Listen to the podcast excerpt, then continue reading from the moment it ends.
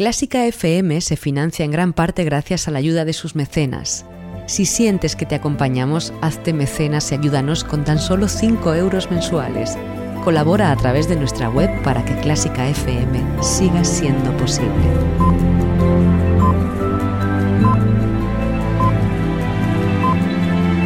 Clásica FM Radio. Elige lo que te emociona.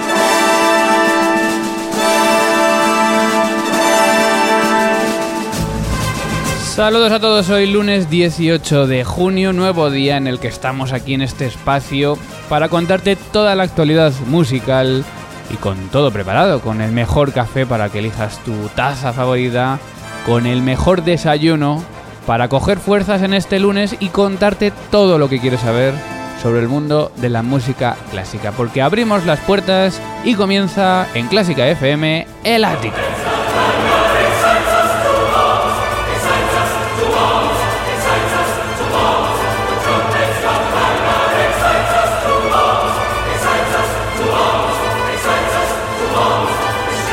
El ático en Clásica FM con Mario Mora y con Ana Lora Iglesias. Buenos días. Muy buenos días, Mario. ¿De qué te has enterado esta semana? Esta semana lo que traigo es una noticia optimista más que curiosa. Y es que la 2 de Televisión Española emite ópera en directo a las 10 de la noche. Yo creo que por primera vez hay que aplaudir el horario. Aplausos, aplausos para la 2 de Televisión Española y también para Radio Clásica que han emitido este pasado sábado 16 con motivo de la retransmisión en directo de la ópera Manon Lescaut de Puccini desde el Liceu de Barcelona y así fue en lo que consistió este programa especial. Esta emisión se pudo seguir en una pantalla gigante desde la Plaza Mayor de Madrid y también desde 390 municipios más de España, así como también desde seis ciudades de Francia, dos de Portugal, una de Italia y también desde Andorra. Que contar que no fue una vez ni dos las veces que contaste que estas óperas se retransmitían a las 3, a las 4 de la mañana, a las sí, 2 de la un mañana. horario muy adecuado. Y bueno, por fin es verdad que ha sido una retransmisión en directo desde el Liceu y claro, pues eh, al ser en, en directo, pues eh, también se ha tenido que adaptar a este horario que es un poco más eh, a Casi favorable. horario de prime time. Sí, favorable, aunque era un sábado, pero sí. Bueno, de eso no vamos a hablar hoy, pero esto parece el día de la marmota. Porque si la semana pasada hablábamos y analizábamos al nuevo ministro de Cultura, Maxim Huerta, hoy vamos a hablar del nuevo, nuevo ministro de Cultura y Deportes, José Guirao. Ya sabéis todos que Huerta pues ha sido el ministro más breve de la democracia reciente, duró solo seis días en el cargo, y hay uno nuevo en este ministerio, un ministro que ya ha tomado acciones y que ha mostrado iniciativas en sus poquísimos días de mandato que ha dejado bastante sorprendidos al mundo de la cultura. Así que enseguida vamos a conocer dos de ellas muy importantes para la cultura y para la música que podrían tener efecto en los próximos días.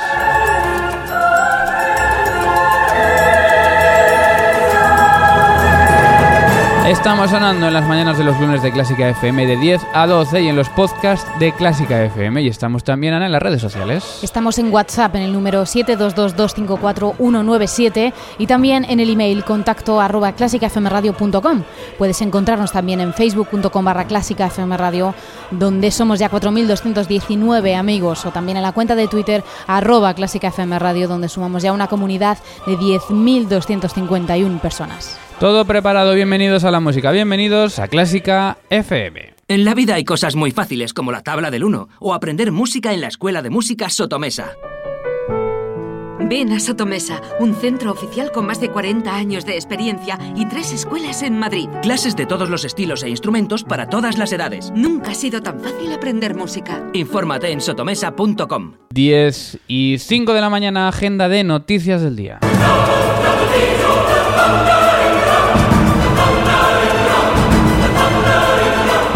Te acompañan Mario Mora y Ana Laura Iglesias en el ático 195.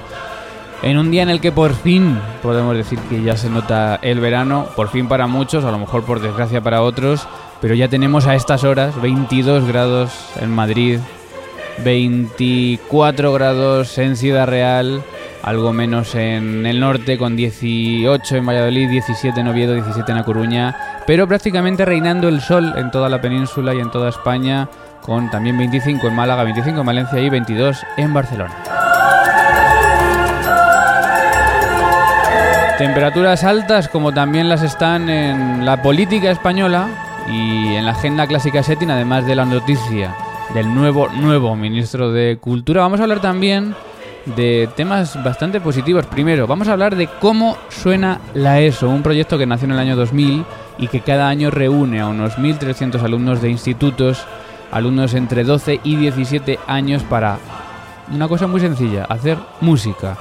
En la segunda parte del programa vamos a hablar con ellos para conocer cómo extienden estos objetivos trabajados en el aula de música a un espectáculo musical por todo lo alto. Y este jueves además es el Día Europeo de la Música, jornada en la que calles, plazas y muchos lugares de centenares de ciudades se llenarán de actuaciones musicales para celebrar como cada año este día. Vamos a conocer también alguno de estos eventos muy interesantes.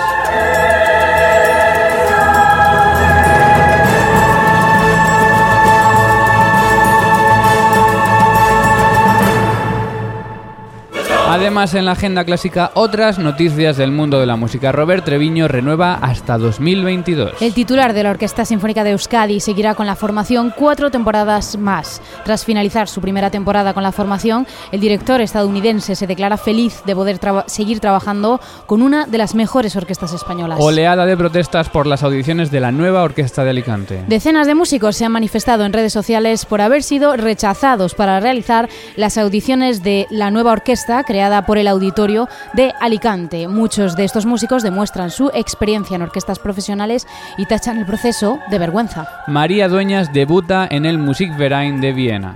La jovencísima violinista española María Dueñas actuará como solista con la Bruno Walters Symphony Orchestra y el director Jack Martin Hendler.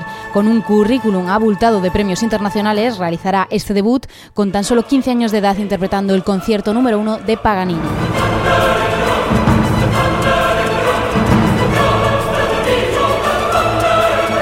Y en la agenda clásica internacional muere Gennady Rodetsvensky. El mundo de la música se despide de uno de los directores más legendarios de la segunda mitad del siglo XX, habiendo actuado en todo el mundo y con las mejores orquestas y habiendo sido titular de la Orquesta Sinfónica de la BBC, la Sinfónica de Viena o la Filarmónica de Estocolmo. Israel denuncia un veto en España. La polémica ha surgido cuando Oviedo ha cancelado la visita de la Nentaya Chamber Orchestra junto a su ballet.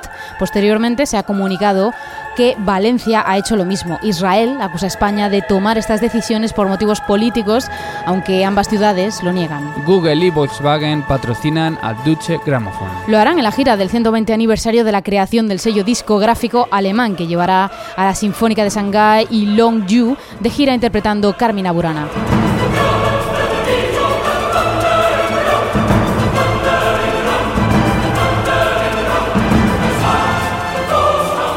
Y en la agenda interna de Clásica FM, esta semana se ha presentado el Mundial de Clásica FM, al tiempo que se ha presentado también el Mundial de Fútbol de Rusia 2018.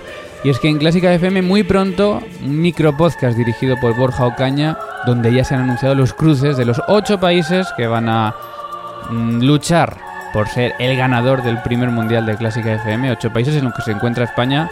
Y ya te adelanto que el cruce que salió en este sorteo que hicimos en Facebook Live y que puedes recuperar en nuestras redes sociales fue España-Italia. Así que va a ser un cruce bastante interesante donde vas a poder votar en Twitter, en Instagram, para elegir al ganador del Mundial de Clásica FM. El Ático, con Mario Mora y Ana Laura Iglesias.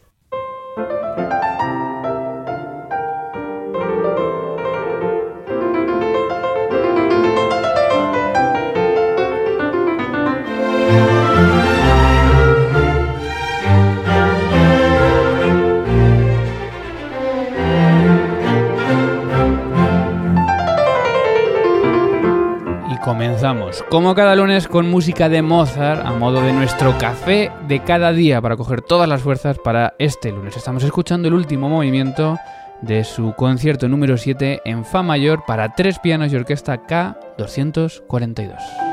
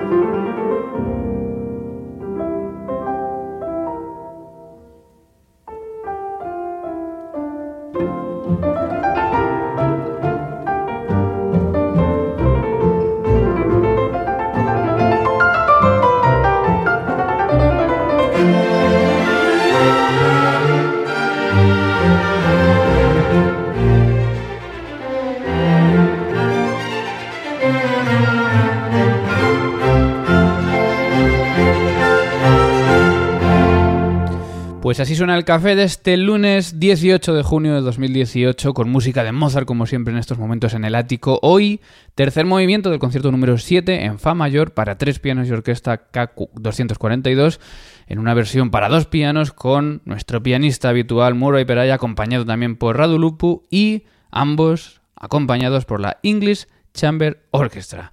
Y nos hemos tomado este café expreso porque hoy hay muchas cosas que contar aquí en el ático en Clásica FM.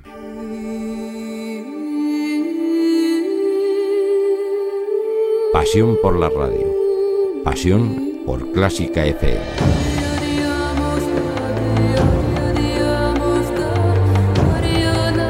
Como nuevo ministro de Cultura y Deporte tras eh, la marcha de Maxim Huerta cumplir fielmente las obligaciones del cargo de ministro de Cultura y Deporte con lealtad al Rey y guardar y hacer guardar la Constitución como norma fundamental. Yo llevo toda la vida en la gestión cultural, no he hecho otra cosa en mi vida y es un honor que te ofrezcan el, ministerio, ¿no? Es un poco, bueno, el sector en el que has trabajado siempre y piensas que puede ser útil.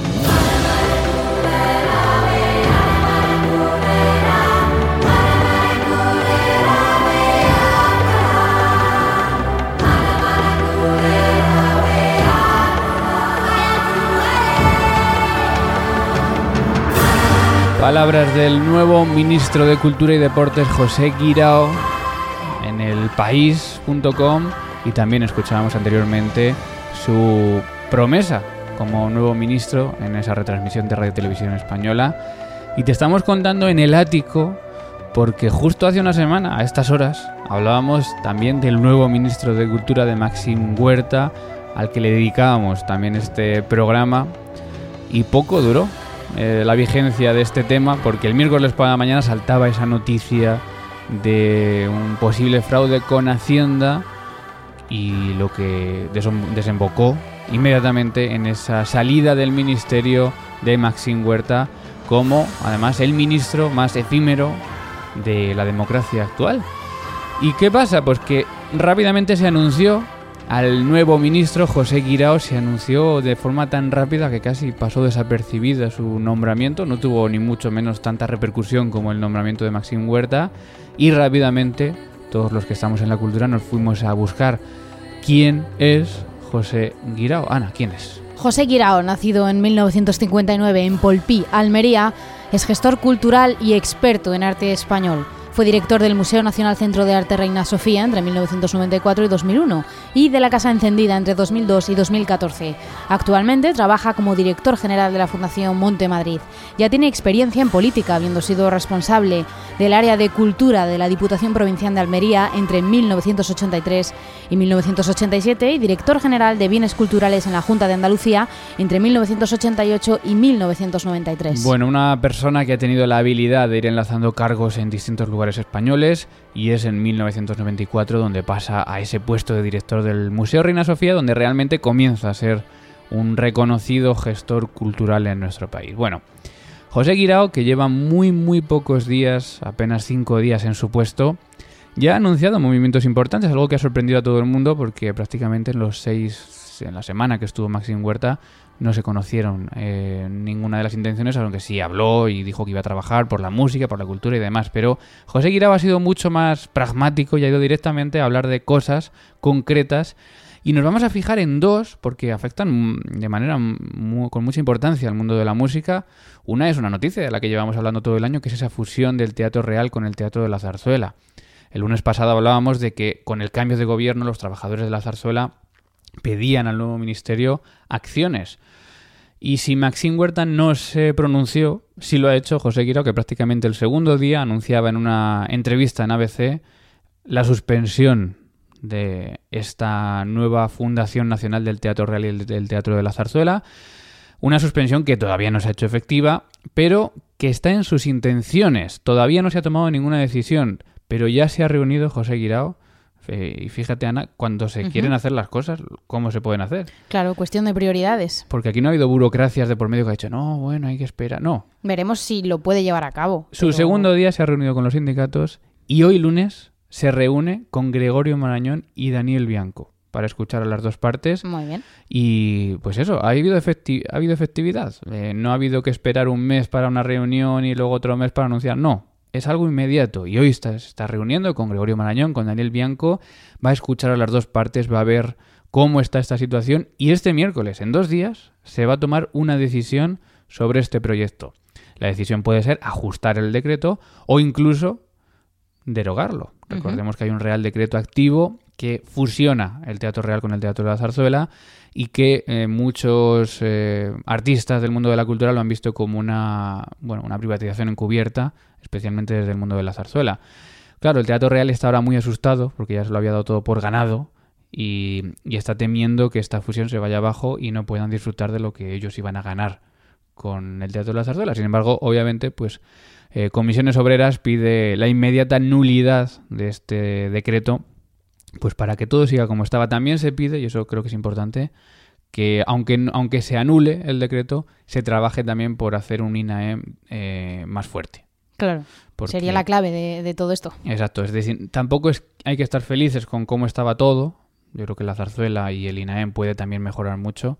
Y claro, se pide, vale, no lo llevemos adelante, pero también vamos a hacer algo. Vamos a trabajar porque el teatro de la zarzuela pues sea mejor. Bueno, eso por un lado, que es una noticia importante y que conoceremos esta semana. Pero es que un día después, el jueves, se va a votar una cosa importantísima para los artistas, que es el estatuto del artista que tiene consenso con todos los partidos políticos, creo que salvo el PP.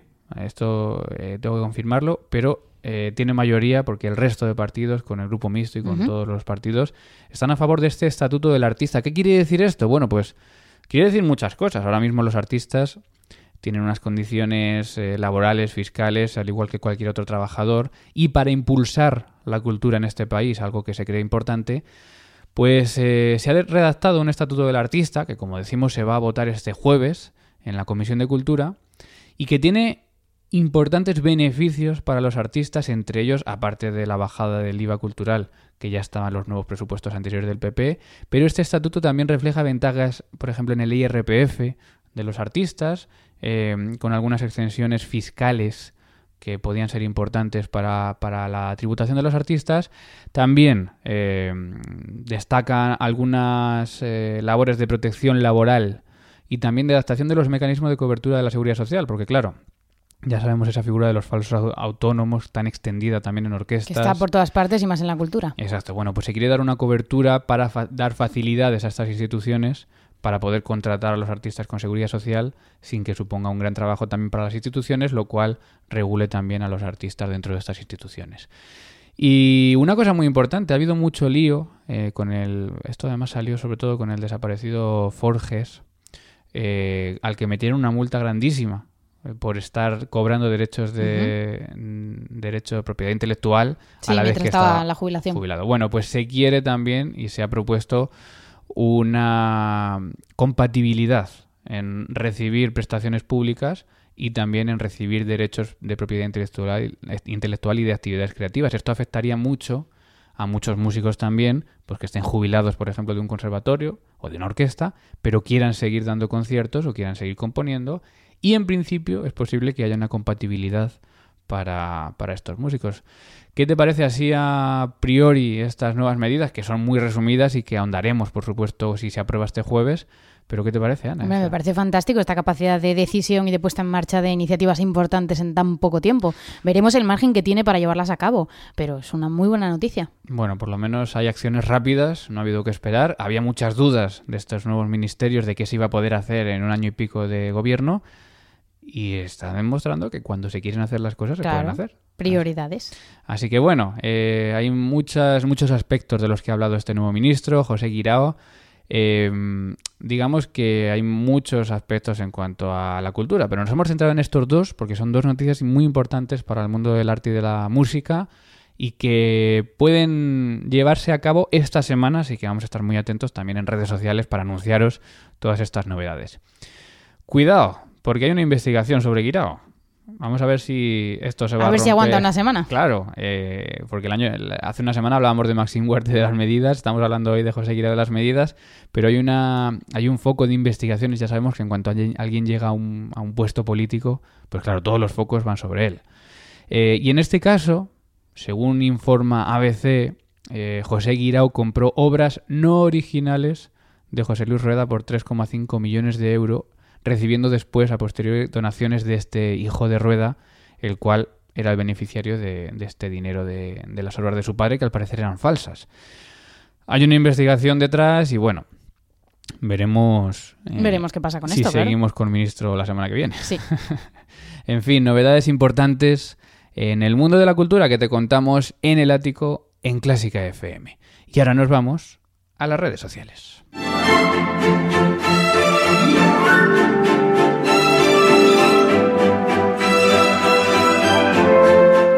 Volveremos a hablar de esto la semana que viene porque si se aprueban estas medidas el miércoles y el jueves habrá muchas novedades de cara a la semana que viene y seguiremos aquí en el ático en Clásica FM. Y ahora paseamos por las redes sociales porque precisamente la semana pasada hablábamos de esas peticiones al nuevo ministro de Cultura que se lo pedíamos a Maxim Huerta, pero se pueden hacer extensibles también a José Guirao. ¿Qué pedía la gente en redes sociales? Por ejemplo, arroba Aronchelo nos decía descentralización de la música y sus recursos y que los artistas dejen de tener que mendigar para poder subsistir. Muy, muy genérico, perdón, pero muy interesante. Arroba David Tuba 10 nos decía el estatuto del músico y la tan necesaria ley de mecenazgo.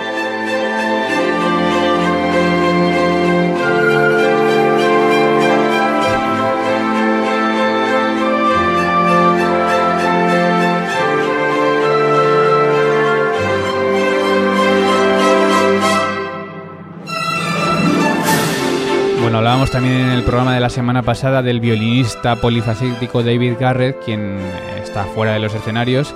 Y también surgían varios comentarios en Twitter en arroba FM Radio. Arroba Barraza 123 nos decía, dato curioso sobre Garrett, tiene el récord Guinness como el violinista más rápido del mundo. La prueba la hicieron en la televisión y debía tocar el vuelo del moscardón sin fallar una nota en el menor tiempo posible y lo hizo en 66,5 segundos. Madre mía. Eh, Casi nada. También arroba Castelli Betiana nos decía, es el mejor violinista del mundo, virtuoso, talentoso, carismático y humilde. Cada vez que lo escuchas te atraviesa el alma con su música. Y también arroba G Muleno nos decía, los músicos no son caballos, ya lo decía Barto, que entiendo que esto en relación a lo de los 66 segundos del vuelo del moscardón. Sí, tiene pinta. Siempre que haya así algún comentario eh, sobre esto, siempre hay alguno que piensa lo contrario. Está muy bien porque se crea un debate en Twitter del que sacamos aquí un pequeño resumen, pero te aconsejamos que nos sigas en arroba clásica FM Radio y participes en estos debates porque siempre se crea una conversación paralela muy interesante sobre los contenidos que se tratan en Clásica FM. Y un mensaje que nos ha hecho mucha ilusión de oyentes que quieren más podcast. Arroba Barraza 123 nos decía, como voy muy al día con los podcasts de Clásica FM Radio, comencé a escuchar los primeros que hicieron. En el octavo, Bach 2.0, hablan del ABC del jazz. Me recordó que yo encontré Take 5 2.0.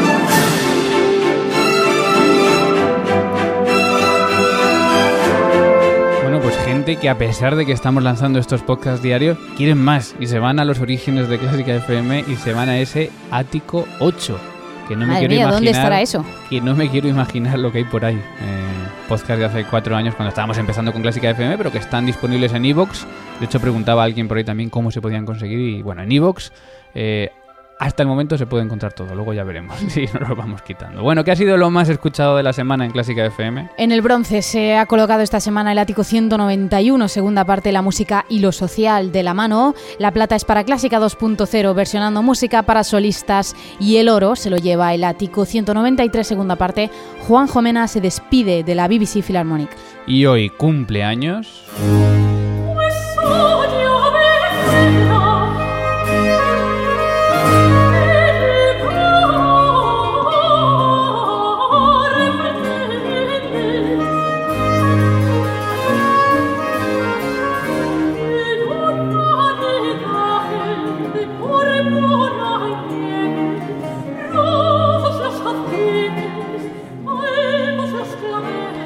Antonio de Literes, mallorquín, nacido tal día como hoy de 1673, es uno de los compositores españoles más importantes del barroco. Y nos quedamos escuchando pues esta obra tan antigua que tiene tantos años, pero que es una, como siempre, también de este barroco español. El estrago en la fineza o Júpiter y Semele, del cual estamos escuchando, pues soy abejuela. Toma ya. La soprano Marta Almajano junto con Eduardo López Banzo. Y nos, escucha, nos quedamos con esta música de Literes para celebrar su aniversario en el ático en Clásica FM.